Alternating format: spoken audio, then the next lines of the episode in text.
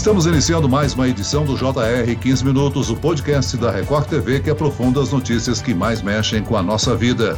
A Câmara dos Deputados renovou nesta semana a medida provisória criada durante a pandemia que permite às empresas reduzir salários e jornada de trabalho. Na mesma sessão, aprovou uma espécie de mini-reforma trabalhista, uma tentativa de estimular a geração de empregos no país. As medidas afetam principalmente os mais jovens que estão entrando no mercado de trabalho. Agora, ela será votada no Senado. Se não houver alteração, segue para a sanção do presidente. Eu converso agora com um advogado trabalhista Fábio Chong. Bem-vindo, doutor. Muito obrigado, Celso. E aqui comigo está o repórter da Record TV em Brasília, Alessandro Saturno. Alessandro, como é que foi a votação dessa medida provisória? Olá, Celso. Prazer falar com você, com o doutor Chong também. Olha, os bastidores aí dessa votação lá correu, né, na Câmara. Vamos dizer assim, aqui em Brasília a gente usa esse linguajar, né? Pegou fogo porque a oposição caiu para cima uma medida provisória que era simplesmente para atualizar ou para reforçar um programa do governo de redução suspensão de jornada de trabalho, suspensão de contratos durante a pandemia,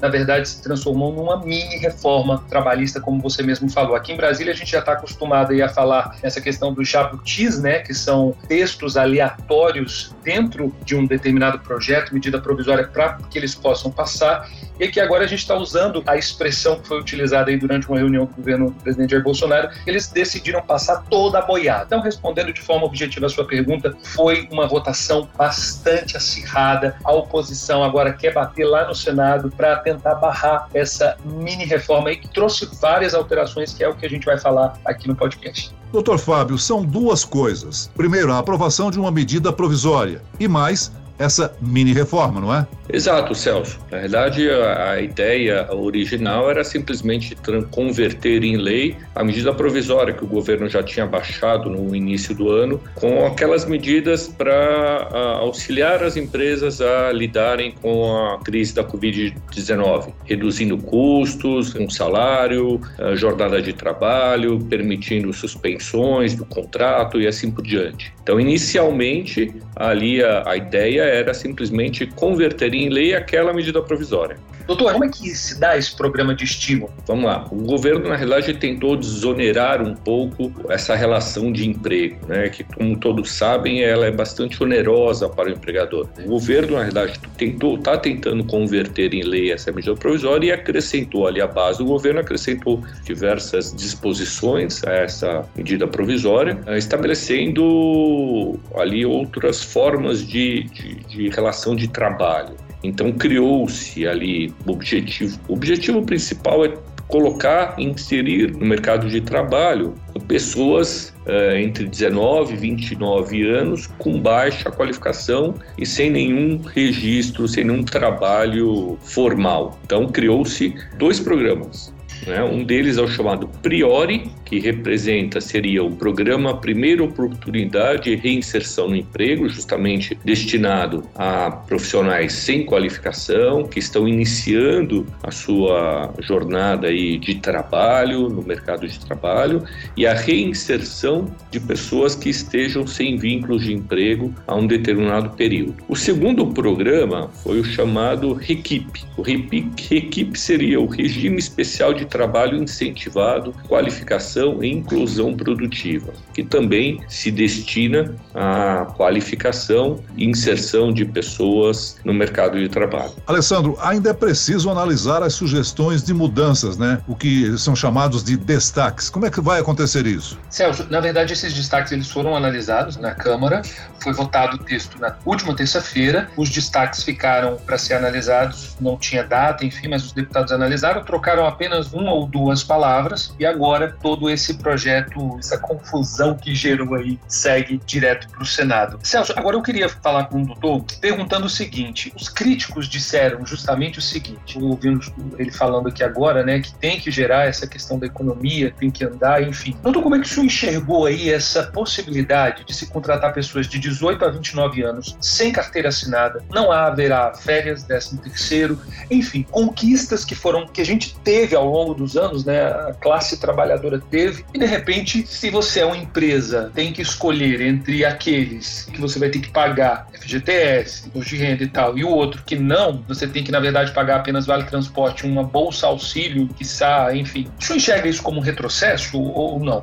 Alessandro, eu, eu vejo como um certo retrocesso, sim. Né? É, eu acho que a intenção é válida, obviamente. Né? Você tem um contingente, temos um contingente de pessoas com baixa qualificação e, obviamente, uma dificuldade de, de serem inseridas no mercado de trabalho, mas uh, eu acho que não é por meio de medidas como essa que alcançaremos o objetivo. Criou-se ali justamente, parece que uma espécie de um subemprego, em que a pessoa terá uh, muito menos direitos e basicamente as mesmas obrigações.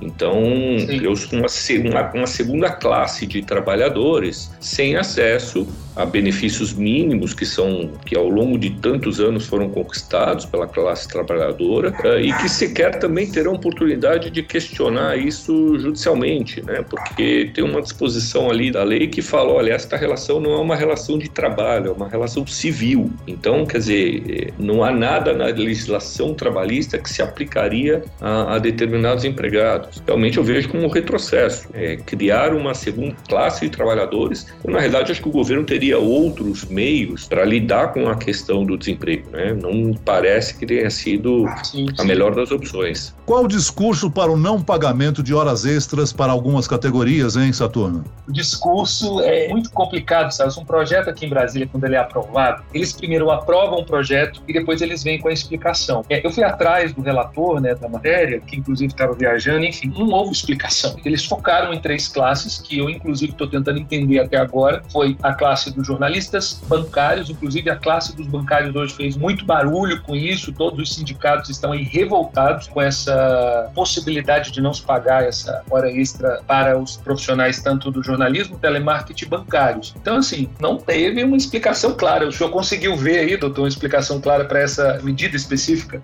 Se me permite uma correção de um pequeno detalhe, não é apenas para essas atividades, para essas profissões, é para qualquer profissão que tenha uma jornada diferenciada então, você tem razão, pega bancários, jornalistas, mas pega também é, é, advogados, engenheiros, enfim, e outras profissões que tenham uma jornada inferior às oito horas normais. O que acontece? É, imaginando o, o, o, bancário, que acho que é o exemplo mais, é, mais próximo da, da população. O bancário, né, aquele que trabalha em agência, ele tem uma, uma jornada de seis horas diárias. Né? Então, o, o que acontece? Ele poderá passar a trabalhar até oito horas diárias, e essas duas horas, que hoje são pagas com um acréscimo de 50%, que é o percentual mínimo da hora extra, passarão a ser pagos com 20% e não com 50%. Tá? Então, é essa diminuição desse percentual que o sindicato sindicatos estão, estão, estão brigando aí. Né? A única explicação, Alessandro, que me vem à mente é a pressão do, do empresariado, né? É, principalmente na, na os bancos, né? Isso é uma demanda muito, muito comum no judiciário, né? Empregar bancários reclamando pagamento de hora extra, que a gente chama de das horas excedentes a sexta hora trabalhada por dia. E o volume de, é, de processos e o volume de dinheiro envolvido nessas ações é, é inacreditável, né? Então, assim, me parece assim, a primeira, a única explicação que me vem à mente seria realmente a pressão do empresariado uh, para emplacar essa mudança. Doutor Fábio, de acordo com o IBGE, a taxa de desemprego no Brasil ficou em 14,6% no trimestre encerrado em maio. Essa mini reforma vai mudar esses números ou não será tão significativa? Eu quero estar enganado. Ah, mas a impressão que me dá é de que não, de que não teremos uma alteração significativa nesses números, como a gente comentou no, no início dessa, dessa conversa. O que gera emprego é atividade econômica, é crescimento econômico, é isso que vai, é o aumento da demanda para que as empresas sintam a necessidade de contratar novos empregados.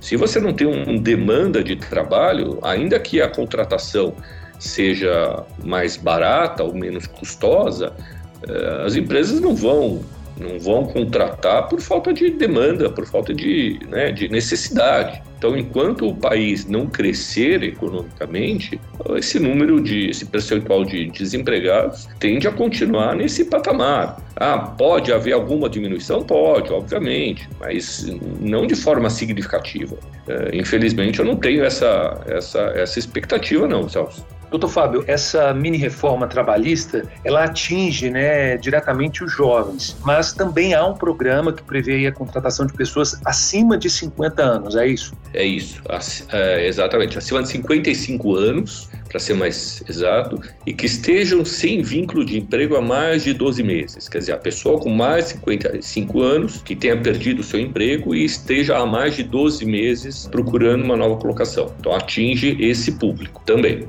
Com relação às empresas, com essa mini reforma que foi aprovada, se aderirem aos programas também terão vantagens as empresas? Sim, sim, Celso, terão vantagens sim, né? Terão vantagens porque o governo retirou aí da, nesse projeto alguns direitos trabalhistas. Né? Então, por exemplo, pegando esse exemplo da pessoa com mais de 55 anos e que esteja sem um vínculo de emprego há mais de 12 meses. Essa pessoa pode ser contratada por meio deste programa de reinserção no emprego uh, e essa pessoa, por exemplo, ela terá um fundo de garantia menor. Fundo de garantia normal, né, para todos os trabalhadores é de 8%.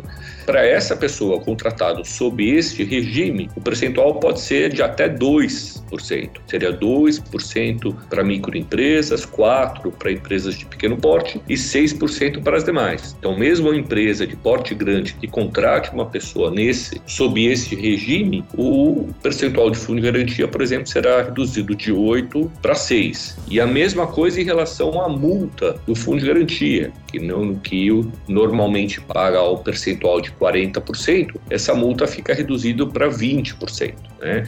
Então, este é parte do, do estímulo né, que o governo está oferecendo para o empresariado contratar e aumentar o número de, de, de, contratações e focar neste público, né? por exemplo, acima de 55 anos ou entre 18 e 29. Agora, um detalhe né, que é importante que, que todos saibam, que não é para qualquer profissional né, que esteja, ainda que esteja dentro desta idade, são o salário dentro deste programa, por exemplo, ele é limitado a dois salários mínimos. Então, o profissional que vai ganhar acima de dois salários mínimos, ele não pode ser inserido neste programa. Tá? Então, é realmente para pessoas com pouca qualificação. Doutor Fábio, é, eu queria saber o seguinte: o senhor entende, o senhor falou como um retrocesso, mas aí a gente vai discorrendo sobre as medidas e vai vendo uma precarização das relações trabalhistas, né? Pode haver uma medida para conter isso? Pode haver alguém acionar a justiça para que não ocorra isso ou tem que levantar a mão para o céu e esperar essa medida provisória não passar no Senado?